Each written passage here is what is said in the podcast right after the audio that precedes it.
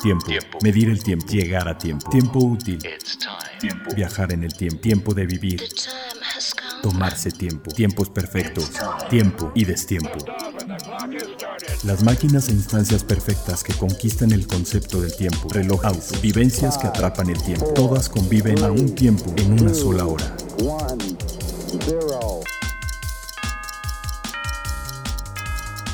Hora local. Hora local. Hora local.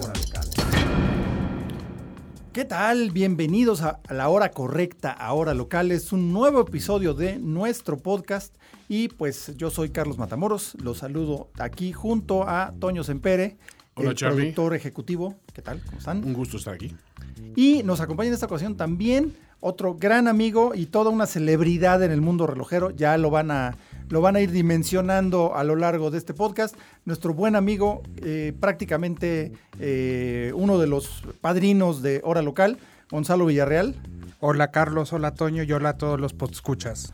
Pues eh, tenemos ahora sí que muchas, muchas cosas que platicar ahora y pues nos vamos arrancando de una vez con la sección de A Tiempo. Lo último, lo más reciente, lo tenemos, a tiempo. a tiempo. Pues tuvimos eh, pues mucho movimiento esta semana. Bueno, esta y la anterior eh, hubo una presentación de todas las eh, marcas de Grupo Movado, primero que nada.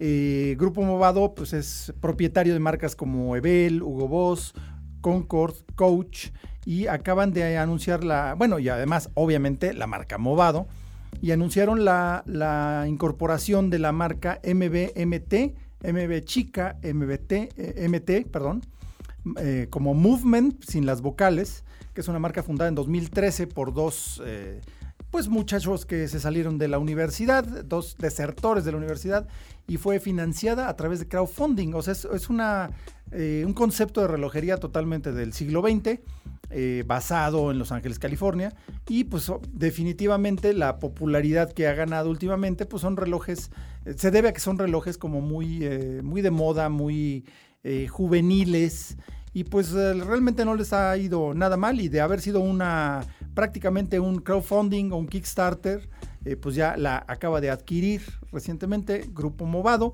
Y pues presentaron toda la dotación de marcas aquí en México. Eh, pues muchas, eh, muchas muy interesantes. También, por ejemplo, la Coast, eh, Hugo Boss, que eh, se divide ya en Hugo y Boss.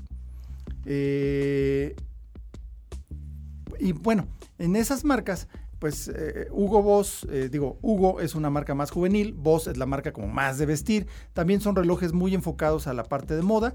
Y vaya, tuvimos oportunidad de ver toda la, toda la gama de Grupo Movado, los relojes de escudería Ferrari, que es una, una vertiente diferente a lo que hace Hublot, que Hublot es el reloj oficial de Ferrari.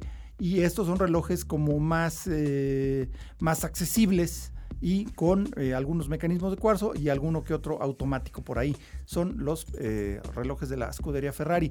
Y después, ya que vimos todos los modelos de, las nuevas colecciones de la- las marcas de Grupo Movado, justamente ayer tuve oportunidad de platicar con Alan Chinich, el presidente de la marca Movado, ya que vino a presentar la marca eh, con presencia finalmente en México. Dice que ha estado un par de veces, eh, sí, no, ida y vuelta, eh, pero ahora ya llegan de manera definitiva y manera oficial. Y pues estuvimos platicando muy, muy sabrosamente porque es alguien muy dentro del grupo, dentro de la marca, fue director de la marca Ebel, que es una, muy interesante, una marca no tan conocida, pero bueno, también está a cargo de Movado, que tiene mucha historia y sobre todo una relación con el arte bastante particular, ya que el modelo más famoso de Movado es el Movado Museum y se llama así por el diseño de Nathan George Horwitz que está en el Museo de Arte Moderno de Nueva York, en la colección permanente. Es una carátula completamente lisa, con un solo punto dorado a las 12 que equivale al, a la posición del sol durante el mediodía. Y es tan simple, tan elegante que, realmente se explica a sí misma. Es un diseño muy bonito, muy icónico, muy cool, si lo quieren ver así. Y no es nada más la única eh, relación de Movado con el arte. También tuvieron muchos trabajos en conjunto con Andy Warhol. El, el, el, poli, el poliplan, bueno, dise, diseños propios de mecanismos como el poliplan, que no me acordaba ayer para poderlo platicar con él, pero sí, el, poliplano es un mecanismo como dividido en tres áreas y, no curvo, sino como en, dos, eh, dos extremos del mecanismo. Es un mecanismo alargado y en dos extremos que están en una curvatura diferente, cambia la relación de giro del movimiento y puede adoptar una forma más curva. Es un reloj de los años 30, muy art deco, pero que dejó una pues un precedente interesante en cuanto a mecanismos. De hecho, nos estábamos acordando, eh, Gonzalo y yo, hace un momento, de los relojes eh, Badolé, un modelo que se llama Ivres, que es una cosa hermosa, Gonzalo. ¿Sí o no? Sí, increíble, rarísimo, de los relojes aparte más raros del mundo. Sí, no, un reloj que no ves, no ves eh, básicamente en ningún lado. Yo más he visto ese. Sí. Ese que, que alguna vez nos probamos ahí en Ginebra. En Ginebra. Precisamente visitamos esta marca Badolé, que es una cosa totalmente concierge, digamos. Como sí, concierge. piezas sobre diseño, este, súper especiales. Tallados, muy especialistas en tallados y uso de piedras raras en la carrura, este, de lápiz lazuli, de malaquita, eh, relojes de mesa también con, con turbillones eh, marquetería. súper exclusiva. Sí, para reyes, este, presidentes sí, porque y, dictadores. te lo entregan en persona. bueno, dictadores también. Mira, igual aquí ya tienen este, pues, un buen cliente. Perdón, ¿quién dijo eso? Perdón, nadie dijo nada. Este, pero bueno, este Badolé Ibres eh, pues tiene esa forma, es un reloj alargado, curvo, muy bonito. De hecho, en nuestra página de Instagram, de es arroba hora-local, ahí hicimos una de nuestras frases motivacionales del día respectivas al tiempo hicimos una con el reloj, el Ibres, el, el Badolé Ibres, muy bonito. Pero bueno, me salí un poquito del tema. Esa fue la presencia del Grupo Movado en México. Ya tendremos más noticias y más información eh, próximamente, porque la verdad, a mí en lo particular, el Movado Museum es un reloj que me gusta mucho por lo simple, por lo, minimalista del diseño. Súper icónico. Súper icónico, porque es una cosa similar al Tank, solo que no tiene la forma, la forma de la caja. Eh, su, pero me refiero a, lo minimalista del diseño básico, ¿no? Como el Most, el Most, el Tank Most, que es el completamente liso. Los de carátula lisa. Los de carátula lisa. Este es también carátula lisa, pero solo con ese punto a las 12, que dice mucho, ¿no? Además, en, diseño, en, comunicación visual, el punto es como la unidad mínima de información, pero dice mucho.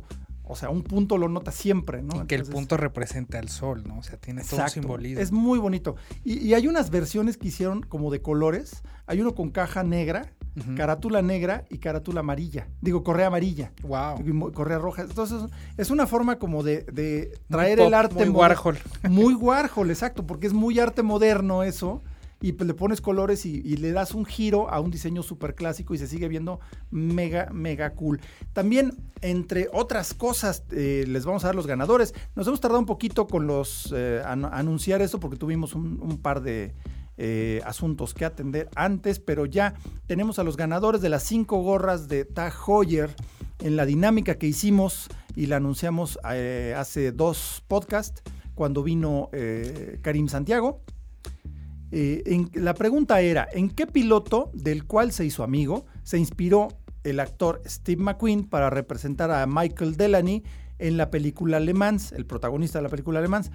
Lo que concluyó en que eligiera usar un reloj Hoyer para representarlo. Aquí en el podcast anterior lo pueden ver en el episodio 19, si no me equivoco. Ahí está Karim Santiago y platica toda la historia de esta, de esta asociación. Entonces, esa fue la pregunta. Y también en el podcast número 11 también vino Karim Santiago. Ahí lo pueden escuchar, el episodio 11. Y bueno, los ganadores fueron eh, Lalo Moody, Alex Wolfi Carmona, Enrique Rodríguez Martínez, Alberto Molina Munguía y César Santana. Son los cinco primeros que me enviaron su respuesta eh, por medio de mensaje directo en Facebook, en nuestra página de Facebook, es eh, arroba hora local MX y recibimos, eh, pues fueron los primeros cinco que mandaron y ya tienen cada uno de ellos una gorra. A aquellos que estén en la Ciudad de México ya nos organizaremos porque incluso pueden venir acá eh, al estudio y podemos platicar brevemente al aire en el siguiente podcast. Y los que son de fuera de la Ciudad de México, ya les enviaremos los datos para hacerles el envío, que corre a cargo de ellos. Ahora, si también quieren venir de fuera de la Ciudad de México, ah, no, claro, por supuesto, digo, pero No sabemos si vale la pena el desembolso, pero bueno, ya lo dejamos a su, pues criterio, ¿no? ¿no? pero yo creo que sí vale la pena, ¿no? Somos buena onda. Hasta pues sí, la verdad, hay perritos, gatos, hay jardín, está Exacto, sí, ah, de hecho, sí, dense una vuelta, se pone bien, está bonito el clima, este, estamos así como en el campo. la campiña. Estamos en la campiña de, de este de ¿cómo se llama? Del sur de la ciudad. Del sur de la ciudad, la campiña de Pedregaleña. Pero bueno, entonces pues ya, estos son los ganadores. Ahí eh, pues los vamos a publicar también cuando hagamos el post para anunciar este podcast. Pero bueno, así estamos. Luego, de último minuto, vámonos. Justo cuando suceden todos los grandes lanzamientos y novedades mundiales, las tenemos de último minuto. De último minuto. Híjole, pues de último minuto, durante el Festival de Cine de Venecia, el Festival Internacional de Cine de Venecia, eh, Lecoult, que es un, es un socio de este importante evento, pues, eh, pues durante, digamos que este año es el, número 15, es el decimoquinto aniversario de la asociación de Le Lecoult con este festival tan importante. Ahora sí que se dan cita a todas las, las que sí son estrellas, bajo las estrellas, y en Venecia, pues, ¿qué más quieres, no? Entonces, estos 15 años, pues, se festejaron con una nueva versión de una de las grandes obras de Le Lecoultre, un relojazo. ¿Qué opinas de este, Gonz? Es el Master Grand Tradición Turbillón Celeste. Super pieza, además este le hicieron un update a la carátula, la impresión de las constelaciones. Sí, no, está increíble. Pero además la hicieron con, con Superluminova. Ay, perdón, ya se me está aquí de, se te digamos, la voz al ver sí, Admítelo. Es que así sí, sí, te emocionó tanto. Así me emocionó. fue el aire. Eso tiene la relojería, damas y caballeros. Te quita Eso el aliento. Tiene, te quita el aliento, te pone ronco así. No, pero de verdad no saben qué pieza más hermosa. Por ahí la, la vamos a poner en el álbum de este episodio. No se lo pierdan. No se lo pierdan, es increíble. Turbillón Celeste. Y tiene una carátula de cristal, de, de cristal de zafiro extremadamente fina y además va impresa por detrás con las constelaciones de acuerdo a los signos zodiacales, porque es un reloj de inspiración celeste, celestial, por eso se llama turbillón celeste, un turbillón hermoso con una, eh, una jaula, es un turbillón volante, de, quiere decir que nada más está agarrado de la parte de abajo, está sostenido solamente por, por atrás, digamos, de manera que no vemos de dónde está agarrado, no hay un puente que lo sostenga eh, y entonces tenemos esta jaula de turbillón con una forma como de... Esto me recuerda de las cosas que hace Busser, ¿no? De las espadas de Massinger Z, ¿no? Exacto, así como al shuriken, así como... Ah, tipo, ándale, tipo shuriken, o tipo... No me acuerdo cómo se llama la otra cosa. ¿Sai? Sai, ¿no? La que es como una, un pico. Como, un tridentito son este... No, como un pico, como un pico, casi con picos hacia los lados. Paul Jot, ¿no? tipo Trotsky. Así, mira, aquí, esta, esta pieza. Ah, caray. No me acuerdo cómo se llama esa pieza, pero bueno, el caso es que eh, tiene eh, como unas puntas a los lados que enfatiza la, sensación de movimiento de la pieza, que es francamente increíble. La rueda de balance con tornillos compensadores, que es una cosa que luce hiperclásica, ya no son tan necesarios, pero no, es, no, es una cuestión de preciosismo, ¿no? Sí, aparte, digo, visualmente sí se ve muy diferente y, regularlos tiene otro saborcito. Es una pieza mucho más complicada de claro, hacer. Es una, una, gran tradición, como bien dicen ellos, ¿no? Es una cosa increíble. Jaeger LeCoultre, una increíble manufactura. De hecho, eh, pues creo que nadie tiene más mecanismos eh, registrados mecanismos propios. Creo que tiene arriba de 1300 mecanismos, calibres independientes individuales, distintos, diseñados y producidos todos en la Gran Maison, en Le Sentier, en Suiza, en el Ballet de Joux, que es precioso, pero en invierno no hay nada que hacer, entonces por eso la gente hace relojes. Exacto. Es una cosa precioso este, este Le Lecoultre. Master Gran Tradición Turbillón, eh, Turbillón Celeste, en el Festival de Cine de Venecia. Precioso reloj. Luego, ¿qué más tenemos por acá? ¿Qué más ha pasado en estas fechas? Pues eh, antes que nada, les recuerdo que eh, tanto, este es difícil que llegue porque pues, se quedó allá en Venecia, pero en las vitrinas de Perlón Cronos en Presidente Mazarí 431 pueden encontrar una gran variedad de la enorme colección de Jaeger LeCoultre y no solo Jaeger LeCoultre. Pueden encontrar de todas las marcas, tienen Lange, tienen Breguet, tienen eh, Girard Perregaux, tienen Rolex, Patek, Rolex, Patek Chrono Suisse, Audemars Piguet, eh, IWC, Hublot, que son boutique exclusiva de Hublot, ahí en el, en el, otro, en el centro comercial Arts Pedregal. Ahí está la boutique Hublot de Perlong, pero de verdad hay un además hay Hamilton hay de todo tipo de marcas claro. Montblanc o sea hay una variedad amplísima y hablando de Yeyer precisamente, no dejen de echarle un ojito a los Atmos. Yo soy bien fan del Atmos. Y al Rincón de la Ocasión de Perlong también, que es único en Ciudad de México. Ese es único. Ese es único, el Rincón de Ocasión. Eh, para empezar una colección o para ampliar la que ya tenemos, está buenísimo. No se dejen de dar una vuelta en Mazarik 431 o en Arts Pedregal. Y pues ahora sí, creo que llegó el momento de hablar de lo que venimos a hablar. A los más importantes personajes y buenos amigos es a quienes les decimos gracias por tu tiempo. Gracias por tu tiempo. ¿Y qué tiempo? Aquí en Hora Local nos encanta hablar de tiempo y de momentos y de todo. Y este es un gran momento porque nos acompaña, como dije al principio, nos acompaña Gonzalo Villarreal, que no solamente es uno de, los, de mis grandes amigos de toda la vida, sino que además Aquí, como lo ven, es todo un personaje dentro de la industria relojera y tenemos el gusto que nos ha acompañado desde prácticamente el principio aquí en este proyecto en hora local y ahorita nos toca platicarles de dos temas bien interesantes. Primero, el Grand Prix de la relojería en Ginebra, o el Gran Premio de la relojería en Ginebra, que es, o también se conoce por sus siglas como GPHG, por sus siglas en francés. Y eh, bueno, damos la noticia primero, extendemos y luego regresamos. La cosa es que Gonzalo acaba de ser nombrado curador de la colección del GPHG, de los ganadores del GPHG, los cuales todavía no se anuncian, todavía están las ternas por ahí eh, siendo evaluadas por el jurado, que también les platicaremos un poquito más al respecto. El caso es que durante el Salón Internacional de Alta Relojería, el CIAR, que se va a llevar a cabo el del 15 al 17 de octubre próximos en el Hotel San Regis, aquí en Reforma, donde más. Eh, Gonzalo será quien esté a cargo de esta colección tan importante en México. O sea, de verdad es un lujazo tener esa colección en México y un lujazo que tengan a Gonzalo como curador y un lujazazazazo que tengamos a Gonzalo aquí en los micrófonos de Hora Local para ustedes. Para que vean que es gente sencilla que todavía se, rebaja a hablar con el peladaje. Antes nos habla, antes nos habla Gonzalo, de verdad. Ahora sí que en realidad este, yo me siento muy afortunado de contar con la amistad de Gons. Y, a ver, Gons, vamos a empezar a desmenuzar todo este asunto porque sí es muy amplio. El GPHG es algo enormemente prestigiosos, son los Óscares de la relojería. Así es. A ver, cuéntanos un poquito más del GPHG. Pues el, el GPHG comienza como una fundación que se, hizo en 2001 entre la República y el Cantón de Ginebra, la ciudad de Ginebra, que pues, es el centro de la relojería suiza, el Museo Internacional de la Relojería en la Chaux de Fonds, que es el más famoso del mundo, y el Museo de Orología y Microingeniería de Ginebra y el Grupo Edipres, que es también uno de los más grandes del mundo en, medios de lujo. O sea, nada más.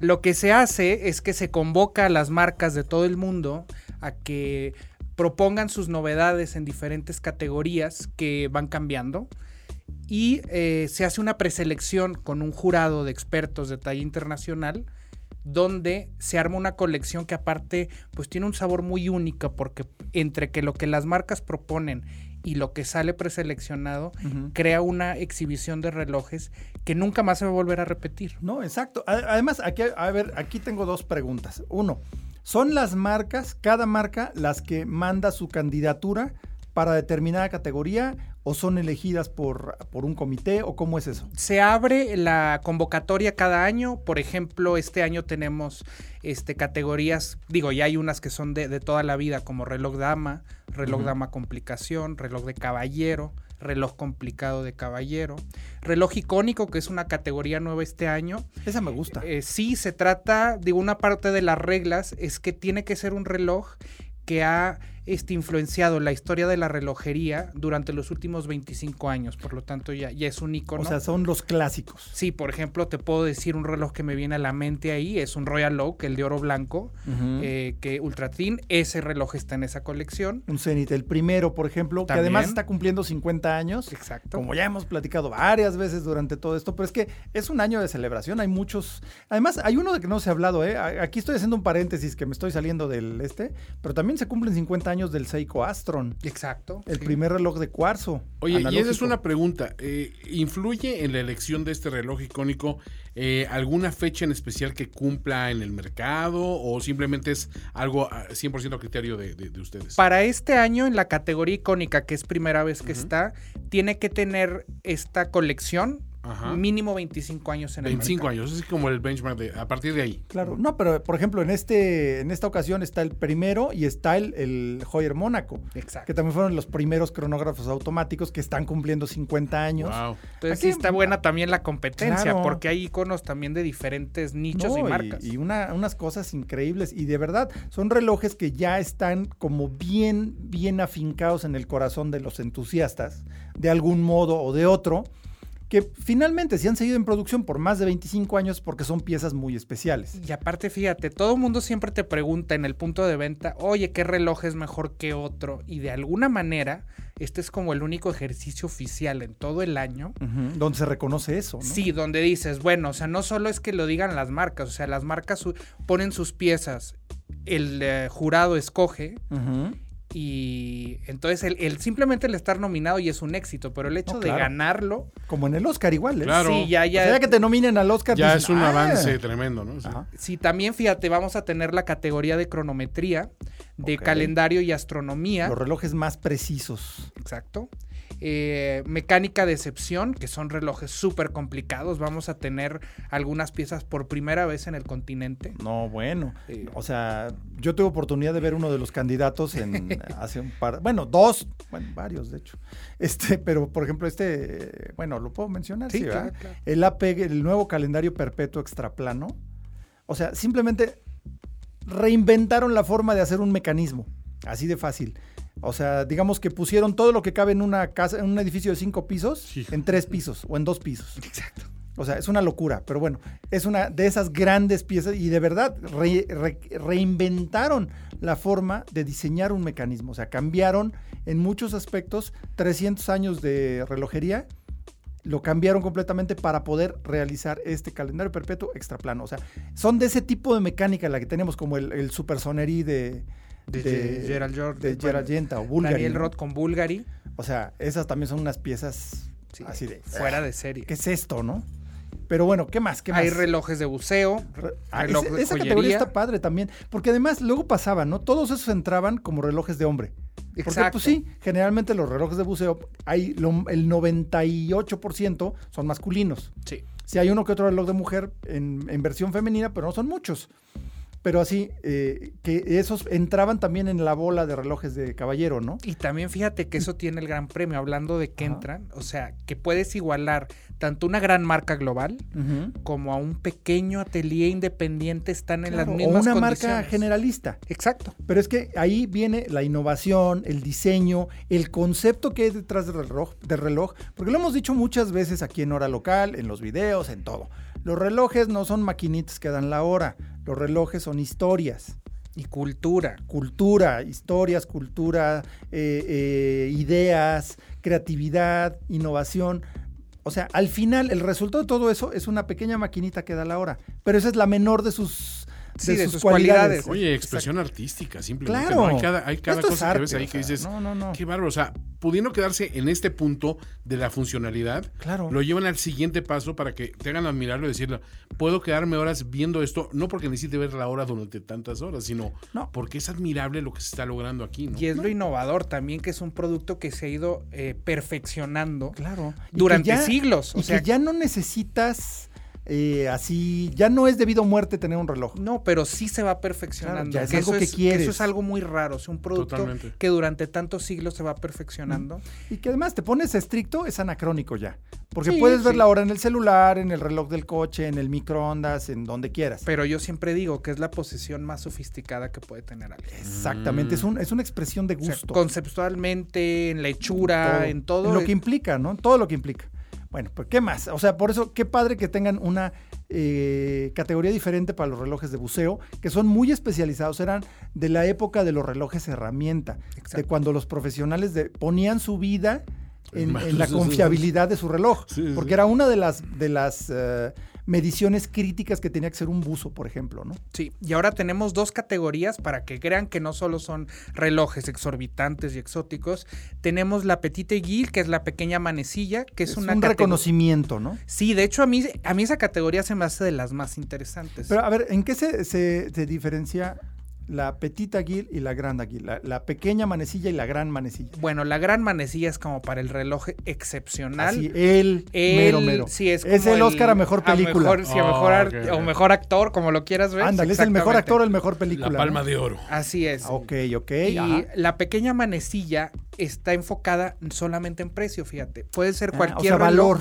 Digamos, de- más que precio es valor, ¿no? Sí, de entre 4 y 10 mil dólares más o menos de precio. Ah, O sea, relojes relativamente accesibles. Sí, de hecho, este año tenemos relojes de a lo mejor menos de 200 dólares. Hasta, serio? Sí, hasta Wow. relojes de eh, un par de millones, un poco más de dólares. Exacto, y compiten en la misma porque es En el mismo gran premio, porque esto es Premio, incluyente. Sí, no, sí. no se trata, este, a veces también a muchos clientes le- les cuesta trabajo ver, ver esto, ¿no? Pero es un gremio. Oye, y, y por ejemplo... y aquí nos ajá. sumamos todos por, al final del día por la cultura y los valores de la relojería. Justamente eso es lo que, lo que hemos platicado igual, también aquí me voy a aventar el comercial, sí. En hora local hemos platicado de eso, que esa es mucho la razón de existir de un, de un sitio o de un concepto como hora local. Es eso, es hablar de que la relojería es para todos. Es cultura, Es universal. universal. No tienes que tener una colección de turbillones este, enjollados Claro. para que seas coleccionista. Y eso es parte de lo padre, fíjate, que el hablar de relojería en, eh, así entre desconocidos te abre Es las puente, puertas. Es un Claro. puente, claro. O sea, sin importar si traes un reloj de hace 40 años, que puede ser un coleccionista de vintage, algo barato o algo caro, es un tema que te conecta, ¿no? Claro, porque te hace, te, te hace vibrar las mismas este, Sí. fibritas de acá del corazón. Girar los mismos engranes. Los es- ese es mejor todavía. Y em, tenemos una categoría nueva este año también, que es la categoría Challenge. Ese, justo lo estaba viendo aquí ahorita. Qué divertido está eso, ¿eh? Que bueno, aquí ya metemos Uh, smartwatches. está el gorila de Wow. nuestro ¿Cómo querido no? De Octavio. Octavio García. Y son relojes que están por abajo de los 4 mil francos, que son como dólares. este, Y además, Como aquí estándar, en esta ¿no? categoría te aceptan los smartwatches, ¿eh? exactamente. Eso está bien porque está, está hablando de un cambio de mentalidad lento si quieres, porque Sí, como decía sí. don Nicolás Hayek, que este, ves que le preguntaron, ¿no? Que en una entrevista le preguntaron que, que dónde, dónde quisiera él morir, ¿no? Y dijo que en Suiza. Y le preguntaron por qué. Pues porque en Suiza todo ocurre 10 años más tarde, ¿no? Entonces, justo esa, esa lentitud para cambiar de mentalidad provocó la llamada o mal llamada crisis del cuarzo, porque pues, no fue una crisis, fue que los, los suizos casi se van a la quiebra porque no entendieron cómo estaba cambiando el mundo, ¿no? Y creo que esto es un reconocimiento de cómo está cambiando el mundo al admitir los smartwatches. Y las nuevas audiencias, que Claro. eso importa, acercar la relojería a la gente. Pues lo que decía Jean-Claude Viver, ¿no? Que yo estoy totalmente de acuerdo con eso que dijo, que lo que tienen los smartwatches es que normalizan que la juventud que no está acostumbrada a llevar nada en la muñeca Exacto. se acostumbra a ponerse algo y en algún momento dirá, ay, pues ya como que este ya está viejo y como que pues ya es de... Bueno, de- siempre se van a volver No, obsoletos. no, claro, y más rápido. Exacto. O sea, en dos años ya es obsoleto un smartwatch, pero va a llegar un momento en que diga, oye, pues ya me voy a poner un reloj de de veras, ¿no? Pero ya normalizó el uso de un reloj para una generación que no tenía esa costumbre. Exacto. Entonces, esa parte creo que es algo muy válido y qué bien que el GPHG esté reconociendo esa tendencia mundial, porque ya el, el Apple Watch ya superó en ventas a lo que me digas de relojes, es lógico, ya, pero pues aquí está. O sea, si es válido. Nos si tiene- están ayudando y yo siempre he dicho que no son categorías que compiten. Exactamente, pero bueno, aunque sí hay relojes de cierto nivel de precio que sí les pegan los smartwatches porque cuestan más o menos lo mismo, Sí, pero, pero- no es la misma razón por la cual la compras, estoy de acuerdo. Pero digo, qué padre que la, re- la- la relojería suiza esté entendiendo ese concepto y esté abrazando la posibilidad de los smartwatches, porque eh, al final de cuentas muchas marcas suizas hacen smartwatches. Sí. Pues, de hecho, se me ocurre- el Summit de Mont Blanc. O Iván Arpa, que desarrolla Claro. Samsung, todo lo, lo de relojes de, de Samsung. Este, y Intel, además- y es, y es un gran creador de relojes Es una- mecánicos, es una de artesanales. esas mentes y cosas este, súper exóticas. Vamos a tener, de hecho, creo que cuatro relojes de Iván en el Gran Premio. Guau. Que, o sea, sí entró con todo este año relojes hechos con alas de mariposa, con hojas de tabaco. No, en bueno, la yo me acuerdo mucho del de Coprolita que me daba mucha risa, honestamente. Me daba mucha risa. Pero la verdad es que Iván Arpa es, es de esas mentes eh, incansables que se la pasa este, viendo de dónde más saca algo que aportarle a la relojería. Este de que, que les digo de Coprolita, pues básicamente, este, pues digamos que son como los análisis clínicos de una lagartija prehistórica que ya se hicieron piedra. Entonces, esa piedra, que no era una piedra originalmente, este, pues, este, se, se, se rebana delgadito y es un reloj con... eh, Una caja. Una, no, no, hizo la carátula. Era la carátula. Y, y, pues era una cosa como muy chistosa, ¿no? Pero ahí búsquenle Coprolita para que vean lo que es. Es muy divertido, pero esencialmente Le son... ponemos una foto en, en la galería. Son análisis clínicos de una lagartija prehistórica. Entonces, está muy divertido, pero habla de la creatividad de Iván Arpa y tener cuatro relojes diseñados por este suizo, este, loquísimo. Jacob Co. también está Jacob muy Co. fuerte. Bulgari, varios independientes. Sí, sí, no, Seiko tiene aquí un par de piezas. ¿eh? Sí, que eso también, este, Oye, desde no, 2013 se abrió el premio a diferentes Oye, nacionalidades. es que no se valía que nomás. Ah, pues es como, como la, la serie mundial en el béisbol, ¿no? O sea, los gringos hacen su serie mundial y nada más juegan ellos. Exacto. Pues, la verdad. Oye, y se me olvidó mencionar una cosa, pero ahorita lo platicamos al final acabando. Esto. sí, sí, sí. justo por ahí iba, ya- iba la cosa. ¿Qué más, Gons? A ver, cuéntanos. El- está el premio de innovación, el premio de audacia. ¿De qué se trata eso? El eh, premio de O sea, innovación. Que es el del mejor reloj, ¿no? Bueno, sí, este, entran diferentes eh, criterios eh, para evaluar este reloj. Pueden ser técnicos en algún caso. O sea, el chiste es que aporte, ¿no? Sí, que, que, que rompa ¿no? con los parámetros de la industria. pero puede ser técnica, diseño, materiales, eh, concepto. Pueden Sí, ser muchas cosas. Sí, pero el de cronometría, por ejemplo, está muy centrado en escapes, en, en ese tipo de, de disciplina, ¿no? De Ajá, sí, de precisión. Sí, porque la cronometría se refiere a eso. O sea, un reloj, un cronómetro, ya lo hemos platicado en algunas ocasiones, pero vamos a dar una refrescadita. Un cronómetro es un reloj excepcionalmente preciso. Los límites son menos 4 y más 6 segundos. O sea, que, sea, que pierda 4 segundos como máximo por día o que gane 6 segundos por día. En ese límite de 10 segundos debe ser lo que, la máxima variación que puede tener un reloj para ser clasificado como cronómetro. Y un cronógrafo es un reloj que tiene un sistema independiente para contar tiempos parciales que se pueden detener o, regre- o regresar a cero a voluntad, sin afectar la hora.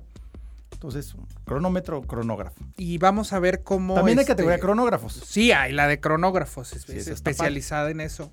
Este, que es la complicación más popular. Sí, de- claro. De es- toda la industria. Después del calendario es lo más popular y de hecho en esa categoría de cronógrafo está uno de mis grandes favoritos, el octofinísimo No, el cronógrafo Claro, de la, de, la fani- de la familia finísimo. de la familia finísimo. De veras, oh, wow. Total. No, tú necesitas un octo Extensión finísimo. de marca. Tú necesitas un octo finísimo. Sí, ¿eh? no, ya antes no sabía que lo necesitaba, ahora sé que lo necesito. Es un finísimo reloj. para una finísima persona. Ah, eso, es, Eh. eso es muy buen Por cierto, aquí me aviento otro comercial. Sigan a Toño Sempere en, en Twitter, es arroba finísima persona. Eh, se es van a divertir. especie de contrasentido, digamos. Sí, pero en este caso, síganlo. Pero sí, un octo finísimo creo que te va. Sí, es así como para mí.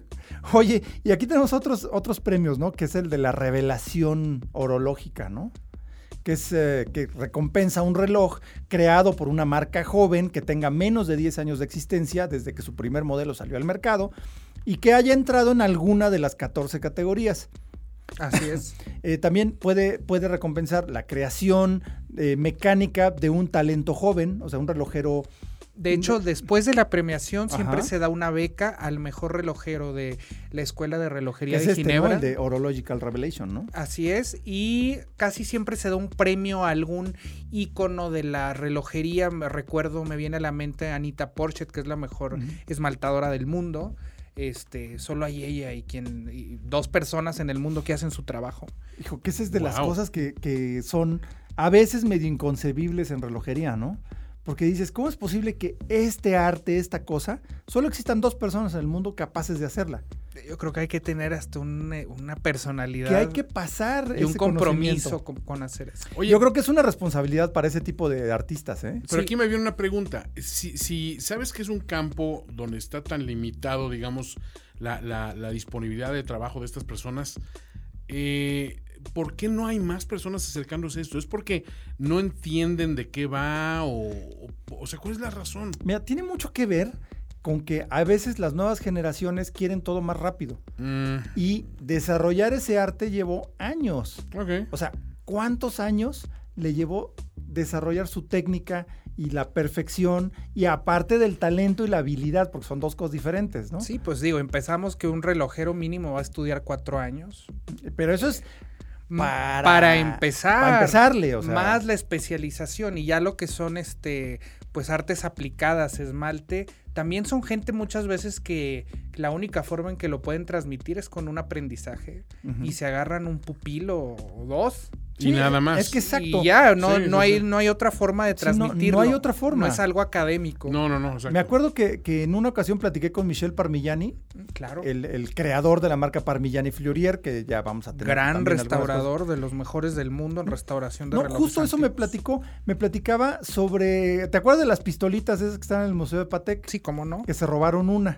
Fue muy sonado, se robaron una eh, y de replano la aventaron, o sea, todo mundo la andaba buscando porque es, es un invendible. es invendible. O sea, es, una cosa que nomás existen dos y se robaron una. Además es una, un juguete como, es porque es un juguete realmente.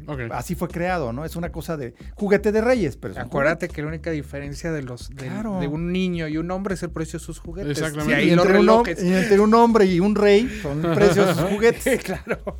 Pero bueno, esta era una pistolita, o sea, tiene forma de pistola y tú, a la hora de jalar el gatillo, se abría la parte donde se supone que estaban los cañones y salía un pajarito. Un autómata. Un autómata y el pajarito cantaba y movía el piquito y la movía las alitas y se oían los sonidos.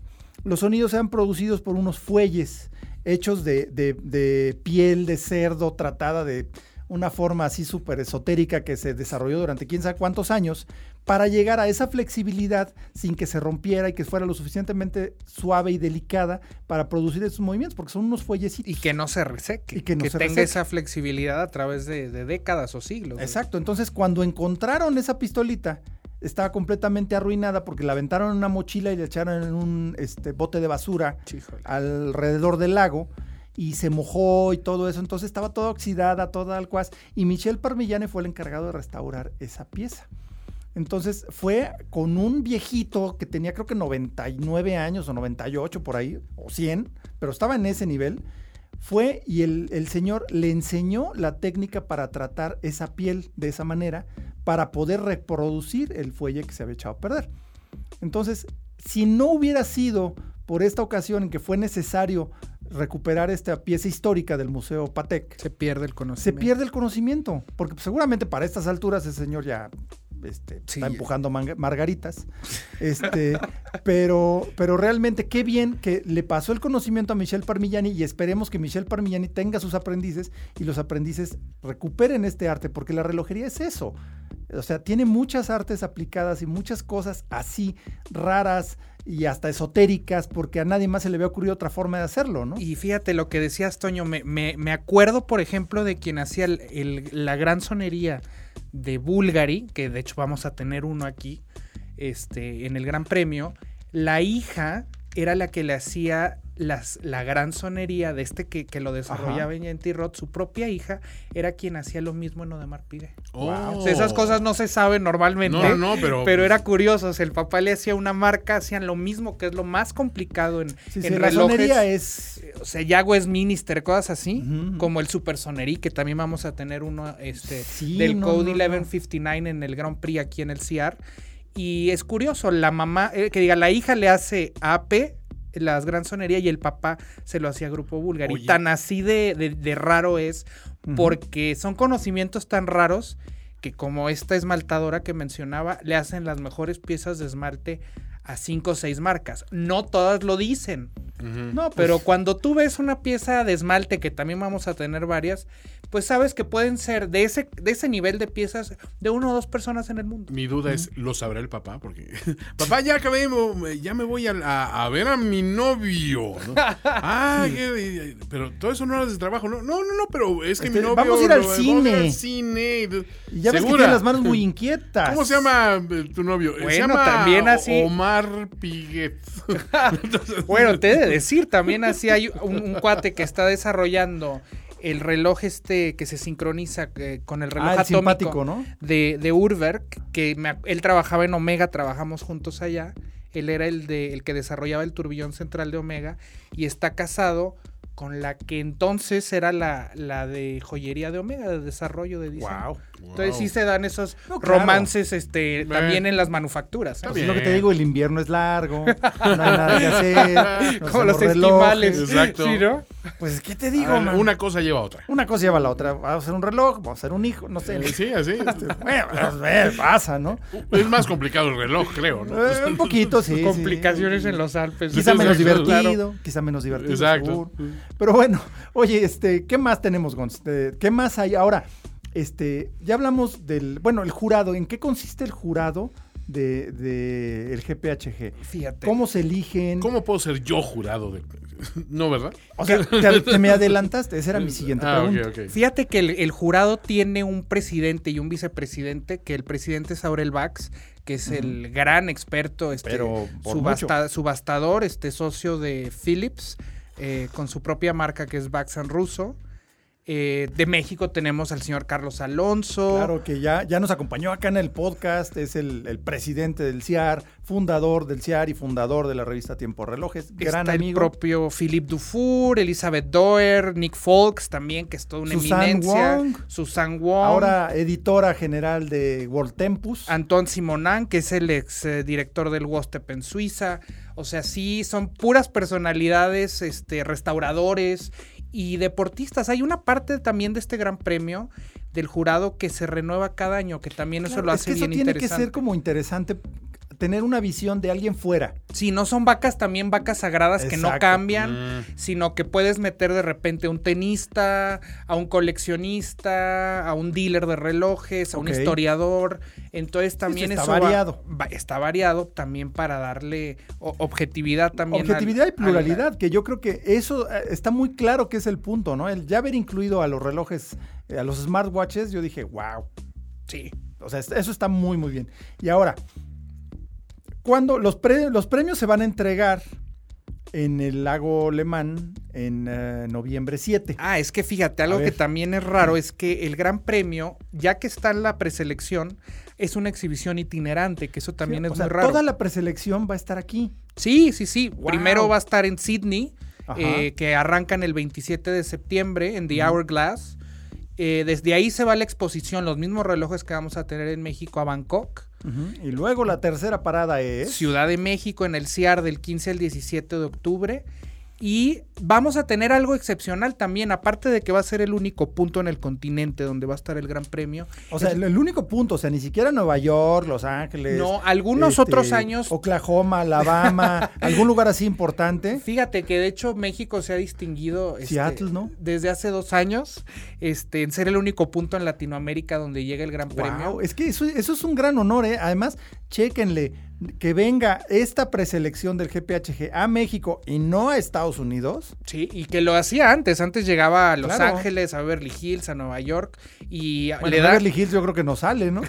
Se salen con unas maletas de dinero y ya pues, dejan con eso tienes. Pues ahí está. Y también hay una primicia, aparte de estar en Ciudad de México, por primera vez en su historia desde 2001, el Gran Premio va a salir a provincia en Ciudad de México. Eso está bien loco, a ver, cuéntame. Y que es primer lugar en, el mundo, va a ser en Puebla, vamos a estar en Donde no nada más van a la capital. Exacto. Eso, eso a México lo pone de otro lugar. Claro, ¿y dónde ¿eh? se va a exhibir en Puebla? En el Museo Internacional del Barroco del 19 y 20 de, octubre.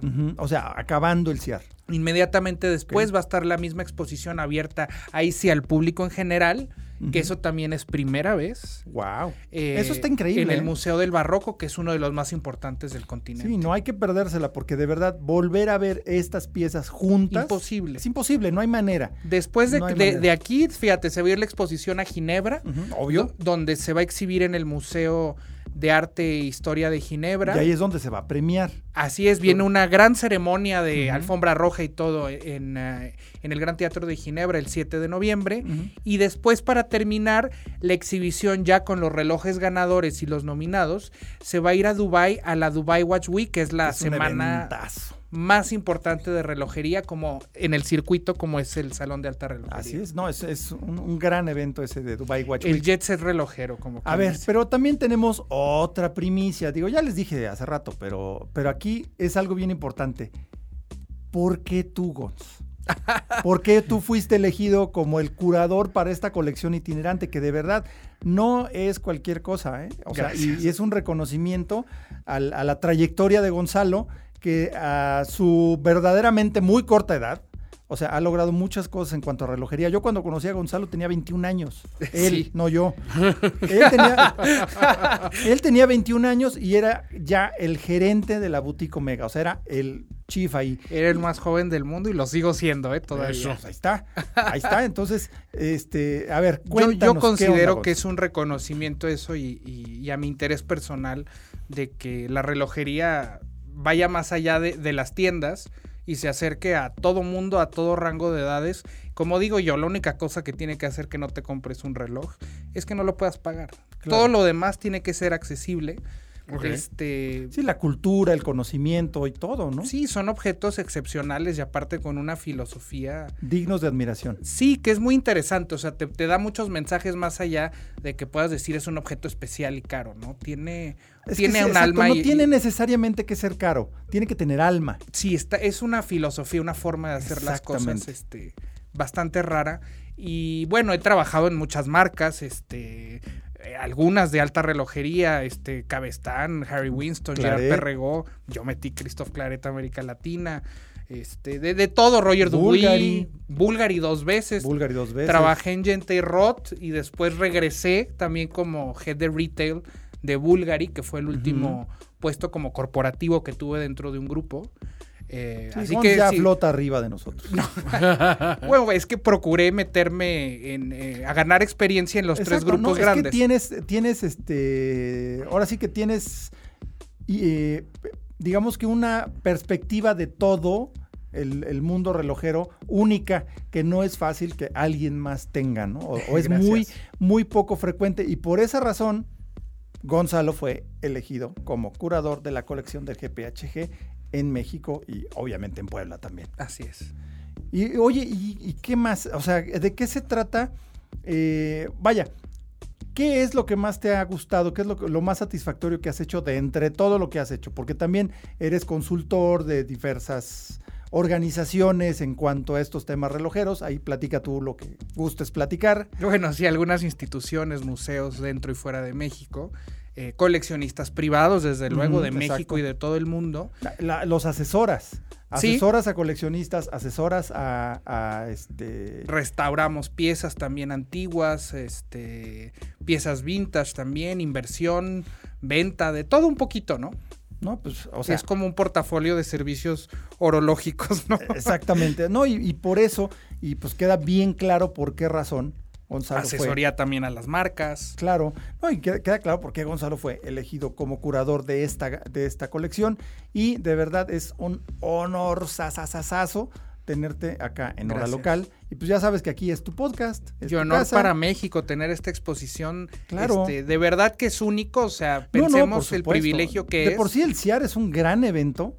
Es un gran evento y es... es eh, de los top tres mejores eventos de relojes del planeta, incluyendo Basel World, ¿eh? que eso no se les olvida. Basel World y Dubai Watch Week y el CIAR. Y el CIAR. Para mí son los tres grandes, ¿eh? Sí, sin duda alguna, ¿eh? Y también así lo ven los suizos. Por algo está el Gran Premio en México, ¿eh? Por exactamente, exactamente. Yo creo que es un gran reconocimiento al trabajo que, que, se ha hecho de grandes profesionales como Carlos Alonso y su equipo. Y los joyeros mismos, los joyeros que han apostado por México. Claro, no, no, es que además este, tiene que ver con la relación de Carlos Alonso en el mundo relojero, pues es un pionero en, la divulgación de información y conocimiento relojero aquí en México, pues ahora sí que es nuestro decano y gran amigo también, este, ahora sí que tengo el honor de poderlo llamar mi amigo, igual que a Gons, y pues por eso tenemos grandes profesionales, va a ser un eventazo, no se pierdan el CIAR y por supuesto, después del CIAR se van a quedar con ganas, no se pierdan darse una vuelta a Perlong, presidente Mazarik, 431, al rincón de ocasión, porque si bien, pues ahí sí, este, hay, hay cosas excepcionales, hay cosas de todas las épocas, son relojes que llegan y ya fueron previamente amados por alguien más y llegan a ser cambiados por algo distinto. Entonces encontramos una cantidad de piezas súper interesantes y, y, que ya algunas ya no ves en vitrina. Siempre diferente, eso es lo padre de esa cacería, ¿eh? claro. los rincones de ocasión. Hay que darse una vuelta bien seguido. A ver qué sorpresa te llevas. Qué sorpresa, ¿no? Yo de repente me he encontrado ahí, ahí, encontré un, Gerald Gent Arena retro. Sí, hay unas cosas que, ya no ves, ya no están disponibles en el mercado y ahí las vas a encontrar. Exactamente, vi uno de los originales eh, Frank Mueller eh, Crazy Hours. Me acuerdo de un Cellini, un Prince de oro blanco, claro, ¿no? un Rolex Cellini Prince que eso va para arriba, por va cierto. para arriba, ya los empiezan a reconocer. No, no, muchas piezas bien interesantes. dense, dense una vuelta a Perlong, presidente Mazarí 431 y eh, bueno, o en, eh, en, el centro comercial Arts Pedregal. Y pues ahí pregunten, no tengan eh, preocupación por preguntar. Hay quien, hay quien sabe de relojes, les pueden explicar, lo reciben como en su casa, se pueden tomar ahí un refresquito y platicar de relojes con gente que sí sabe. Y pues eh, ahora sí que gracias por tu tiempo, Gons. No, gracias a ustedes. Y vámonos con Test Drive. ¿Qué tan rápido, qué tan cómodo, qué tan avanzado es un auto? Lo sabremos después de este Test Drive. Test Drive pues Test Drive esta semana hemos estado rodeados, bueno, esta semana y la anterior hemos estado rodeados de caballos de fuerza a lo bestia. Y bueno, en este caso el primero que les voy a mencionar es el nuevo Toyota Supra, que después de una gran eh, negociación realizada por el equipo de Toyota México con eh, Marisol, Marisol Blanco de Relaciones Públicas, han hecho un gran trabajo porque originalmente no se tenía a nivel corporativo la idea de traer el nuevo Toyota Supra a México, que es un coche que se volvió famoso en sus generaciones anteriores por los videojuegos de Gran Turismo eh, muchas generaciones crecieron y crecimos, porque digo, yo no estaba chavito, pero conocí muchos coches así eh, de, que eran únicos para el mercado japonés, gracias a estos videojuegos de Gran Turismo y ya después a las películas de Fast and Furious, o sea, Rápidos y Furiosos. Y pues, o sea, son coches espectaculares de una eh, que nacieron en una época en que Japón se dedicó, dedicó dinero, recursos, ingeniería y todo a, a crear coches extraordinarios y muchos de los grandes autos de Japón provienen de esa época. Uno de ellos el Toyota Supra, el cual en su nueva generación por fin llegó a México y es algo espectacular. Eh, tuve oportunidad de manejarlo ahí en la pista de Off-Road México.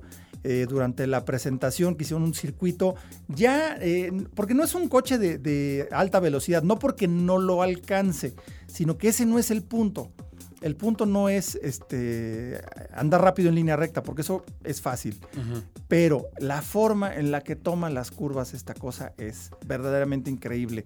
O sea, cambia de dirección con una facilidad y con una confianza que te imparte al volante. O sea, que dices, wow, fue un desarrollo conjunto entre BMW, eh, que hizo el Z4, la plataforma, el motor y demás. Toyota tomó esa plataforma y ese motor y los desarrolló y los llevó a un nivel diferente. Y es tan notable la diferencia en puesta a punto, aunque sea parte del mismo chasis, que de verdad se nota la mano del, equipo Gazoo Racing, que es el ala competitiva de Toyota. La verdad, un gran trabajo con el Toyota Supra nuevo y de verdad está bien, bien, bien, bien padre. Es un coche espectacular. También Porsche presentó el esperadísimo Taycan Turbo S. No sé por qué le pusieron turbo, porque es un coche eléctrico. O sea, un coche eléctrico con una turbina. Eh, sí. Pues no, o sea, no tiene nada que ver. Pero bueno, eh, Porsche dice que turbo es una palabra que ya se convirtió en icónica eh, y ellos lo convirtieron. Pues sí, pero era en los 70 cuando ningún coche tenía turbo. O sea, muchos coches tienen turbo. De hecho, hay Porsches turbo que no son, que no son el turbo. Tienen turbo, pero no son el turbo. Claro. Pero bueno, es una cuestión de marketing muy complicada. La verdad, yo creo que no tenía nada que ver, pero bueno, es el Taycan Turbo S, que es el nuevo sedán competitivo contra Tesla, que de hecho va derechito a la yugular de los, de los famosos Tesla, el Model S en particular, que es una cosa increíble porque además es un coche eléctrico desarrollado por Porsche. O sea, la puesta a punto de chasis es, pues es difícil usar la palabra perfecto, pero pues si lo hizo Porsche es probable que sea perfecto. Ok. 750 caballos a partir de sus motores eléctricos y eh, tracción en las cuatro ruedas, una, una despegue instantáneo, estamos hablando de poquito menos de 3 segundos para alcanzar los 100 kilómetros por hora y eh, pues ya se presentó el Taycan Turbo, eh, Turbo S, porque va a haber Taycan Turbo S, va a haber Taycan S y va a haber el Taycan a secas, que son como las tres, los tres niveles que maneja Porsche en sus modelos y el menos performante, como dicen los italianos, sería el, Taycan a secas. Y otro poco más, eh, pues esta semana también tuvimos a prueba el Dodge Challenger Hellcat Red Eye, el cual les reporté en el podcast eh, anterior, que lo pude conducir allí también en Offroad México, pero ahora lo traemos en la calle y de verdad es, híjole, es como traer el martillo de Thor. O sea, para los que les gustan los superhéroes, es como traer el martillo de Thor o es como traer tu reloj de buceo eh, que resiste 5000 metros de profundidad. Estás en el escritorio, no necesitas 5000 metros de, resistencia al agua. Pero es bueno saber que lo tienes. Es bueno saber que lo tienes. O sea, y es como si agarras tu reloj de 5000 metros de profundidad y lo metes en una cubeta. Sabes que no va a pasar nada, ¿no? Entonces puedes traer tu Hellcat en la calle. Además, no hay manera de esconderlo. no, no, a ver, pero es, como, no es discretito. es como si ¿eh? Keith Richards entra al patio de una escuela de niñas católicas. A, misa. Ándale, Keith Richards entrando a misa. Así se nota el Hellcat. O sea, tiene una presencia con el white body que es. Eh, además, me llamó la atención que las cuatro llantas son del mismo tamaño, son de la misma medida. Que está bien, porque la forma en la que quema las llantas traseras, pues también las puedes pasar para adelante. Y, no pasa Las gastas pareja. Exacto, exacto. Las gastas parejitas. Para compense. No, no, una, cosa espectacular, porque pues, sí, o sea, se puede manejar dócilmente, muy suave, porque de hecho tiene un modo que es el que entra en automático cuando lo prendes, que todo se pone en eco y la respuesta al acelerador es muy dócil. Dices, 797 caballos, pues está muy manejable, ¿no? Y sí, de hecho está muy bien, eh, muy bien domesticado, pero entras al, modo SRT, tiene una serie de menús. Y es otro animal completamente. Y no, no, no, no, pero no hay nada que te prepare para la patada de 800 caballos de fuerza. Y sobre todo, que los recibas todos de trancazo. Sí. Porque en serio, le pones modo track o modo sport y la forma en la que responde el acelerador ya no se convierte en un, en un pedal que gradualmente aumenta la velocidad del motor como en todos los coches. Es un switch. es un switch. O sea, todo nada. O sea, impresionante el Hellcat Red Eye, la verdad. Una locura de coche. Ahí les vamos a poner más imágenes y más videos eh, y eh, hicimos también ahí una colaboración con nuestros amigos de Tiempo de Relojes hablando de este coche con otras piezas que ya se darán cuenta en la revista. Rápidamente, nuestros fans destacados, tenemos un montón, no vamos a poderlos mencionar a todos, pero van rápido. Héctor Mañón, Rosa María Soriano, Mauricio Pérez, Máximo Ávila, Marco Rodríguez, Saúl Gómez, Martín Beck, Andrus Pulido, Hugo Gómez Flores, José Luis Cervantes, Ricardo Valdés, Armando Carmona, Gabriel Salinas, Ángel Alvarado, Jesús Reyes Agástume, Ilay Magún, Marcel Rodríguez Flores, Alejandro Santiago, Fernando Márquez, Guillermo Barba, Javier Curiel, Julio Barajas, Axtin Rodín, eh, Antonio Millán, Javier Tobar Mora, Eduardo Drummond, Osvaldo Álvarez, Daniel Mesa, Pepe Gudina, Daniel Ángel, José Manuel Redondo, Mauricio Pérez, y muchos más. Qué bueno que siga creciendo esta comunidad. Nuestras redes sociales, les recordamos, es Instagram, hora-local. Oye, no, pues espérame, no, nos faltó mencionar. Tenemos una nota que es así como que la, la, de último minuto. Una curiosidad de último minuto. Una curiosidad de último minuto. A ver, eh, resulta que tenemos a un, eh, que es corredor abierto, ¿no? Es, es receptor abierto, Odell, Odell Beckham Jr. Odell Beckham Jr. Pues de repente empezó a hacer ruido que este, este señor apareció pues con su uniforme de la NFL, apareció en el emparrillado, como dicen los, los expertos. Yo no soy tan, tan, metido en eso, yo no soy. Pero Toño sí. De hecho, tiene sus dos, dos podcasts. No, son cuatro podcasts. Cuatro podcasts dedicados a la NFL. Así es. Si saben lo que les conviene, escuchen. En primero y diez, ahí pueden encontrar los cuatro productos. Son este eh, Overreaction con las reacciones de la semana. Eh, tenemos eh, Playbook con lo que viene de la semana. Tenemos Apuesta Ganadora, que es precisamente para la gente que se dedica a apostar en el fútbol americano, que es el deporte donde más se apuesta regularmente para los aficionados casuales. Y, y Fantasy Stars, que es dedicado a la disciplina del fantasy fútbol. Pero aquí lo que llama la atención, Charlie, no es tanto lo que se pone, eh, eh, digamos que para jugar fútbol americano. Sino no, no, porque se, tiene que poner hombreras, tiene que poner eh, protección. Y hay, y hay lineamientos muy claros de lo que se puede hacer. Claro. Lo que pasa es que la liga... O sea, puede, tiene que jugar con casco. Tiene que jugar con casco y con, con, con este, riñoneras, con, este, con hombreras. esas no son opcionales. Esas no son opcionales, porque si no, sí te va en, riesgo la vida. Aquí el problema es que la liga es muy clara en ese sentido. Donde no es muy o clara... O sea, ¿juega con quién? Con los cafés de Cleveland. Con los, ajá, de hecho, el, el, término correcto es con los Browns. Ah, los Browns. Porque la gente piensa que los cafés es por un color. No, se llaman los Browns porque el dueño original del equipo se apellidaba Brown. Y entonces dijo, ah. ah, pues van a ser, es como si yo tuviera mi equipo, los Semperes, ¿no? De, de, aquí, de, de, la Torielo Guerra, ¿no? Entonces, este señor que juega con los Browns, que es una de las franquicias, digamos que mordidas por el virus de la, de la desgracia, porque todo lo malo le pasa a los Browns. Ajá. Este, y llevan años y años y años siendo una de las peores franquicias de la liga, pero con una de las bases de aficionados más fuertes. Pues hacer este fichaje impresionante de Odell Beckham Jr., uno de los receptores más interesantes de los últimos años. Pero se empieza a meter en problemas y curiosamente el más raro de los problemas. Se este mete es bien raro. Por un reloj. Exactamente, porque ahorita ya, se, ya todo el mundo se estaba preguntando, bueno, ¿y qué tiene que ver la NFL? Estamos hablando de hora local, a mí díganme de relojes. Exactamente, pues resulta que este compadre, Odell Beckham Jr., pues se llevó su reloj a la práctica.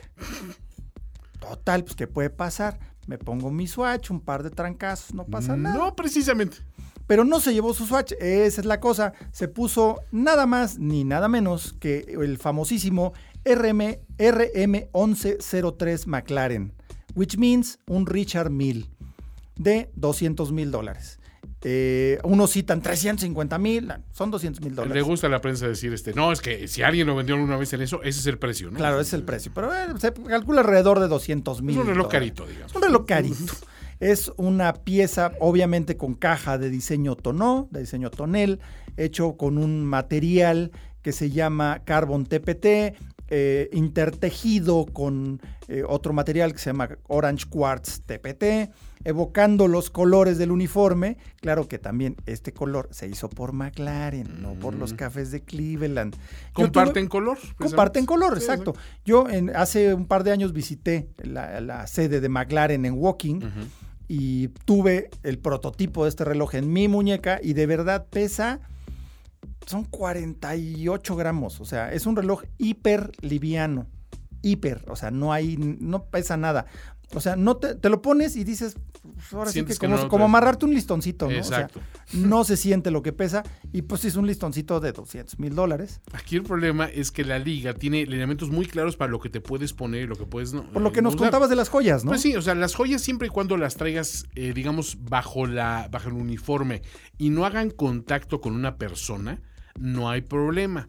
Aquí la cuestión es, traes un reloj. El reloj, pues generalmente lo traes descubierto. Solo que se ponga una muñequera o algo así blando que no, para taparlo, porque si hay un lineamiento que dice no puedes tener cosas duras encima, Porque incluso, o sea, las, las sombreras y eso, si se te, sale, se, se, se te zafa el jersey de las, de las sombreras y queda algo al descubierto, tienes que salir del campo y que, que lo vuelvan a, a- a cubrir, digamos, para poderte incorporar las acciones.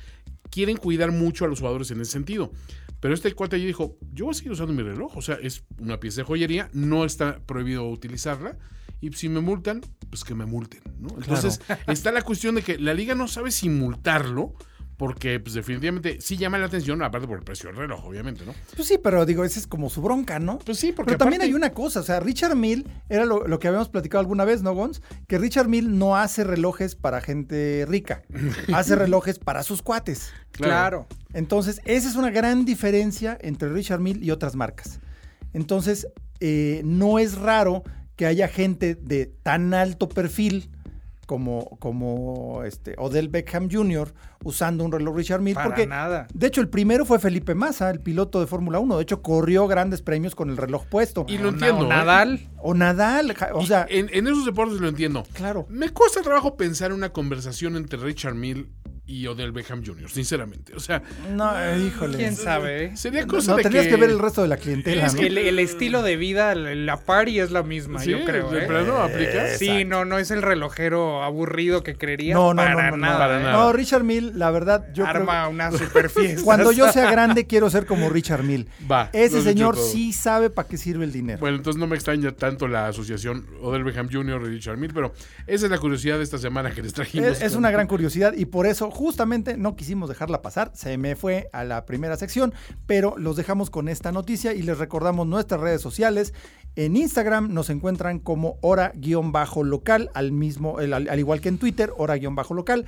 En YouTube nos encuentran nuestro canal como hora local y en Facebook estamos como arroba hora local MX. No olviden compartirnos sus piezas en Facebook, sus relojes favoritos con el hashtag mi hora local. Yo soy Carlos Matamoros. Esto fue Hora Local. Aquí está Toño Sempere. Nos vemos, Toño. Gons, gracias por acompañarnos. Gracias por tu tiempo nuevamente. Gracias a ustedes y saludos. Nos vemos en el CIAR. Nos vemos en el CIAR y nos escuchamos en el próximo podcast. Time to get it together. Esto fue Hora Local, Hora Local. el podcast de la maquinaria perfecta. Nos escuchamos en el próximo programa. Conducción y concepto, Carlos Matamoros. Carlos Matamoros. Productor ejecutivo, Antonio Semperi. Antonio Semperi. Voz en off, Arturo Jara. Arturo Jara. Hora Local es una producción de finísimos.com.